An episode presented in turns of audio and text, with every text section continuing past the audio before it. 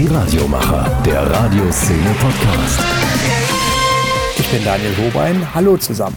Der Countdown läuft. Am 7. September wird in Hamburg zum 14. Mal der wichtigste Preis für alle Radiomacher verliehen. Der Deutsche Radiopreis geht in die nächste Runde und wir von der Radioszene sind wieder mit für euch dabei. Insgesamt gab es von den Sendern 453 Einreichungen. Das ist ein neuer Rekord. Und die Jury hat sich alle angehört und daraus den Kreis der Nominierten gekürt. Thorsten Tages ist Medienjournalist und leitet in diesem Jahr die Beratung der Nominierungskommission und der Radiopreisjury. Mein Kollege Christopher Deppe hat mit ihm gesprochen, wie schwer es doch ist, aus den ganzen Einreichungen die Nominierten zu bestimmen und auch darüber, wie sich die Bewerbungen in den vergangenen Jahren entwickelt haben. Erstmal Hallo nach Köln, nehme ich an. Ja, genau, aus Köln. Hallo, Herr Deppe. Ich grüße Sie, freue mich sehr über die Einladung. Ja, jetzt äh, wird's ja langsam ernst. Ich meine, Ihre Arbeit ist ja getan. Sie können sich jetzt die, die Preisverleihung dann ja eigentlich ganz entspannt angucken. Ähm, wie viel Arbeit war es im Vorfeld in der Nominierungskommission und auch in der Jury? Es war tatsächlich eine Menge Arbeit. Wir hatten insgesamt 453 Einreichungen dieses Jahr. Das war ein neuer Rekord. Also erfreulich natürlich, weil es zeigt, dass Radio alles andere als abgemeldet ist und ähm, dass es immer noch mehr tolle kreative Leistungen zu begutachten gibt. Aber äh, die Kehrseite der Medaille, die kleine, ist natürlich auch, dass es äh, umso mehr Arbeit ist. Gut, dass das Verfahren inzwischen zweigeteilt ist in eine Nominierungskommission und eine Jury. Schlecht für den Vorsitzenden, der beide Gremien leitet und äh, an beiden Stellen die Arbeit hat. Aber es macht ja Spaß. Ich habe mal so grob ausgerechnet, dass man in dem Zeitraum von vier Wochen nach Ende des Einreichungszeitraums so 60 bis 70 Stunden zusätzlich einplanen muss, um halt alle Einreichungen anhören zu können.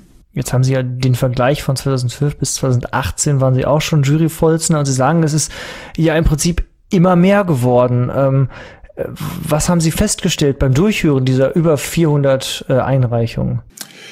Man stellt natürlich eine äh, Qualität fest, die in Teilen sehr hoch ist. In anderen Teilen wundert man sich auch manchmal, ähm, was da so eingereicht wird. Das bleibt bei der Zahl nicht aus.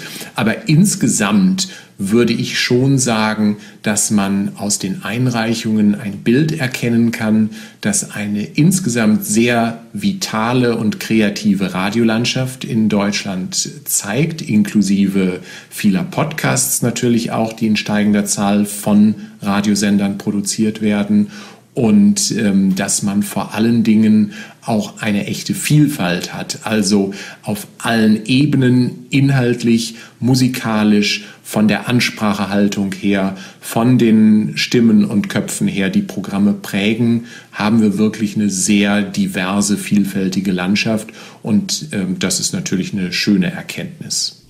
Jetzt sortiert die Nominierungskommission das Ganze ja schon mal so ein bisschen vor. Das ist ja wirklich ein Riesenbatzen an Arbeit. Jetzt ist die Nominierungskommission ja auch möglichst vielfältig irgendwie besetzt. Ähm, War es einfach, sich dann letztlich auf die jeweils drei Nominierten zu einigen oder mussten sie ja ganz schön mit sich ringen? In manchen Kategorien einfacher, in anderen etwas schwieriger. Es ist ja grundsätzlich so, jedes Mitglied der Kommission hat sich erst einmal in wochenlanger Heimarbeit, sage ich mal, ähm, mit den Einreichungen beschäftigt und sich eine Meinung gebildet. Und ähm, wenn es dann soweit ist, dass wir zwei Tage lang zusammentreffen um darüber zu diskutieren.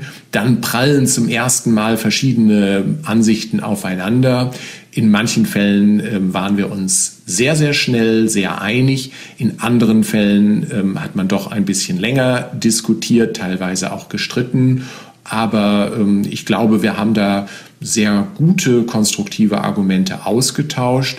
Und ähm, wenn alle Argumente ausgetauscht sind, am Ende des Tages wird dann abgestimmt und dann zählt natürlich die Mehrheit innerhalb der Kommission ähm, am Ende bleiben dann ja drei Nominierte jeweils übrig in, in zehn Kategorien.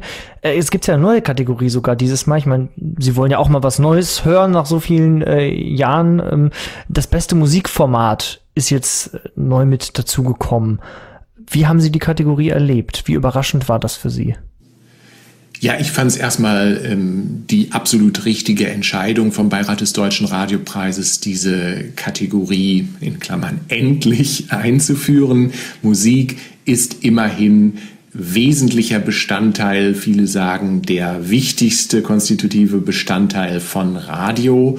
Und ähm, bisher war es so, dass dann Musikformate in anderen Kategorien, vor allen Dingen in der Kategorie Beste Sendung, unterkamen, da dann aber immer ähm, konkurrierten mit diversen anderen Dingen und es immer ein bisschen schwierig war. Ähm, eigene Kategorie Musikformat insofern richtig und es war auch, das kann man sagen, auf Anhieb die einreichungsstärkste äh, Kategorie. Also ähm, dort sind wirklich viele, viele Vorschläge eingegangen ähm, und zwar auch sehr breit. Ähm, musikjournalistische Sendungen sind genauso eingereicht worden wie Aktionen, die rund um Musik kreisten oder auch teilweise ähm, ganz spezielle Chartformate. Ähm, also da war wirklich alles Mögliche dabei und es zeigt sich, dass eben ähm, jenseits ähm, von Playlists und Rotations ähm, Radiosender Land auf Land ab wirklich auch sehr inspiriert mit dem Thema Musik umgehen ja, wer letztendlich dann das, das Rennen gemacht hat, werden wir am 7. September in, in Hamburg hören. Ähm, noch eine Kategorie ist, naja, sagen wir mal, verändert worden. Äh, aus der besten Comedy wurde bestes Entertainment. Wie haben Sie das in der Juryarbeit bemerkt? Wie anders oder differenziert waren da dieses Jahr die Einreichungen und sind jetzt vielleicht auch die Nominierten? Ja, es ist nach meiner ähm, Beobachtung genau das aufgegangen, was eigentlich auch damit äh, beabsichtigt war, nämlich, ähm, dass man schon über die letzten Jahre doch gespürt hat, es gibt jenseits der ganz kurzen auf Pointe gebürsteten Formate ähm, so eine Kategorie, die nicht ganz zuzuordnen war unter der alten Logik, nämlich die etwas längeren Formate, diejenigen, die auch nicht nur darauf aus sind, schnelle Lacher zu generieren, sondern die manchmal mit satirischen Mitteln, ähm, mit Ironie oder auch manchmal ähm, mit, mit sehr vielen verschiedenen spielerischen Elementen ähm, darauf aus sind, etwas hintergründig zu verarbeiten. Und ähm, das alles passt eben jetzt in die Kategorie, wenn man sie Entertainment nennt, besser hinein, als wenn es reine Comedy im engen Sinne ist. Und ähm, ja, ich glaube, unsere Nominierungen da zeigen eben auch, ähm, dass von der kurzen Comedy jetzt bis zu einem mehrstündigen KI-Experiment, ähm, das sehr, sehr unterhaltsam war, ähm, eben verschiedene Formen ihren Platz haben. Was ich aber besonders spannend finde und was mich am meisten überrascht, ist äh, ja mein eigener Blick quasi aufs Radio. Also jedes Mal, wenn ich den Radiopreis dann verfolge, da merkt man eigentlich mal, äh, was es eigentlich alles so gibt, weil man, man schafft es ja gar nicht zwangsläufig alles mitzukriegen, was die ganzen Sender äh, so treiben. Was hat Sie denn am meisten überrascht beim Durchhören der ganzen Einreichung oder auch von den Nominierten jetzt oder in den Kategorien?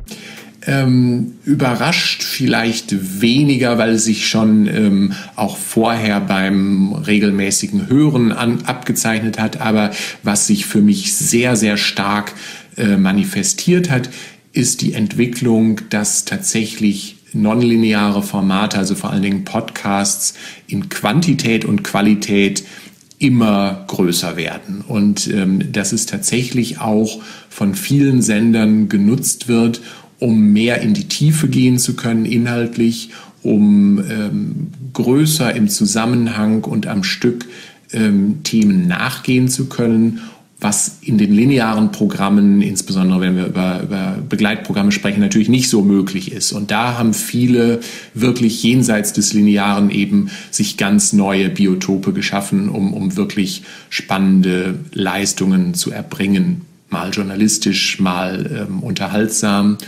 Und es geht auch so ein bisschen einher mit einer anderen Entwicklung, die man wirklich deutlich merkt. Ähm, wir sprechen ja über einen Radiopreis in ja durchaus etwas schwierigen, härteren Zeiten. Ähm, wir haben Krieg in Europa, wir haben Inflation, wir hatten eine Energiekrise, ähm, sind äh, erst relativ kurz aus der Pandemie raus. Also viele Krisen, die da so zusammenstoßen und die sich natürlich auch in Programmen bemerkbar machen.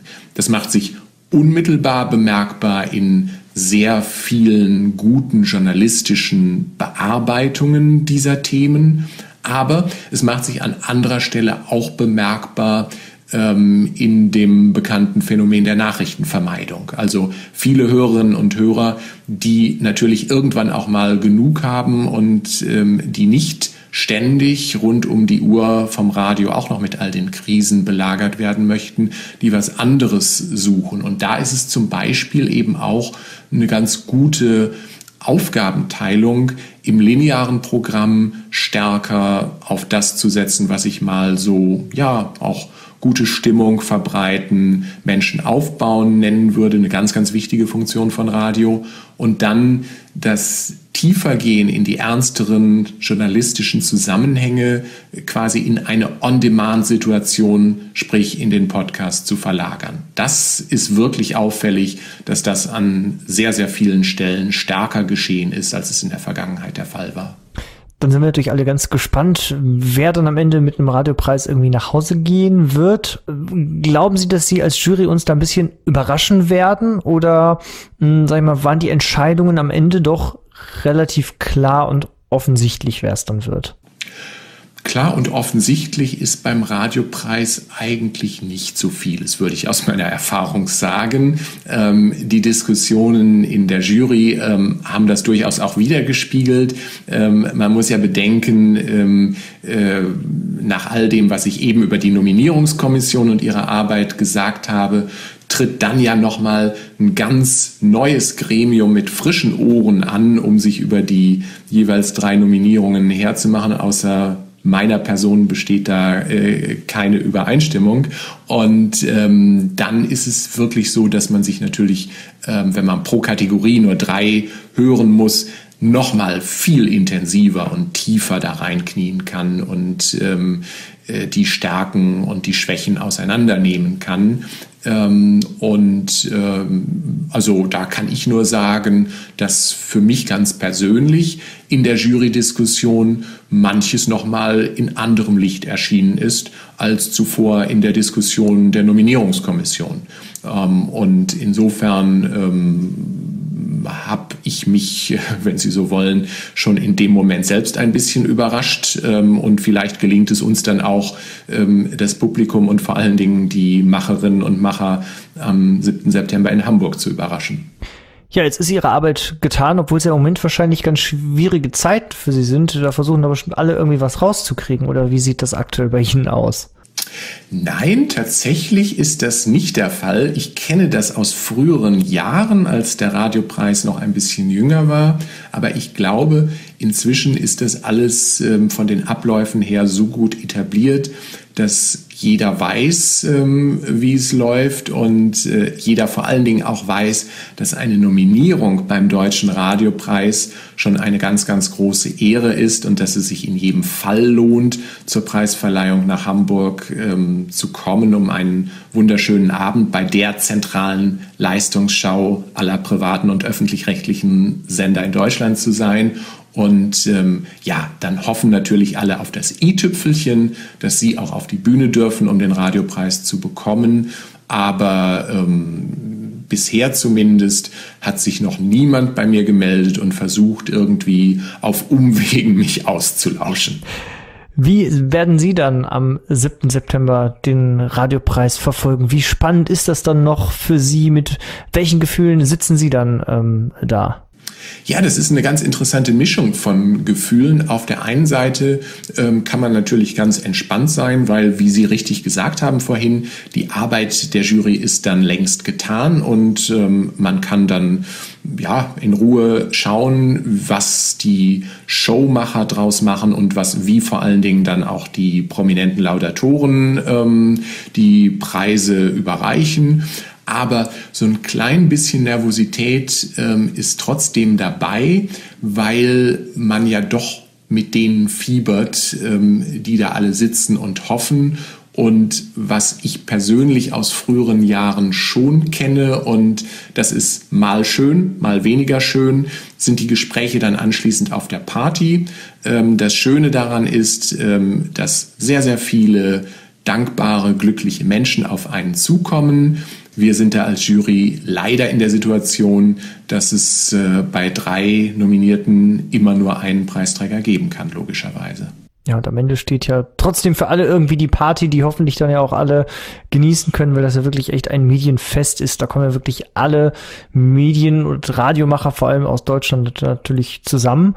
Und dann hoffe ich, dass wir da alle zusammen eine richtig gute Party haben werden und natürlich auch viele Überraschungen und glückliche Gewinnerinnen und Gewinner, die Sie mit ausgewählt haben. Thorsten Zages, Medienjournalist und Vorsitzender der Radiopreisjury. Vielen Dank und ich sag mal, ähm, auf bald in Hamburg. Auf bald in Hamburg und vielen Dank fürs Gespräch. Hat Spaß gemacht. Der Radioszene Podcast Spezial. Christopher Deppe im Gespräch mit Thorsten Zages über den Deutschen Radiopreis der in diesem Jahr zum 14. Mal verliehen wird. Ich bin Daniel Hobein, wünsche einen schönen Tag.